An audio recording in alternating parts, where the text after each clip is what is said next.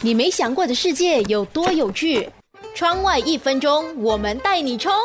你分得清楚什么是视角，什么是立体视觉的两个概念吗？可见事物范围的大小可以用角度来表示，也称为视角。角度越大，表示可见的范围越广，可见的事物也更多。立体视觉是指通过双眼视觉认知事物的大小、深度和距离。以人为例，眼睛长在头的前方，视角约有两百一十度。由于左右眼有距离，所以每只眼可以看到的东西有所不同。当光线进入眼睛之后，在左右两眼视角膜上投出的影像略有不同。当影像由视神经传达到大脑后，形成了立体的感觉，使我们能准确判断事物的位置、大小等。而人体的立立体视觉度约有一百二十度。有些动物的眼睛长在头的两侧，使它们拥有宽广的视角，更容易察觉猎食者的出现和动静，及时的避开攻击。例如，马的视角约有三百五十度，山羊和绵羊则有三百二十到三百四十度。这些动物虽然有非常广的视角，但是它们的立体视觉却非常的有限，只有二十到六十五度。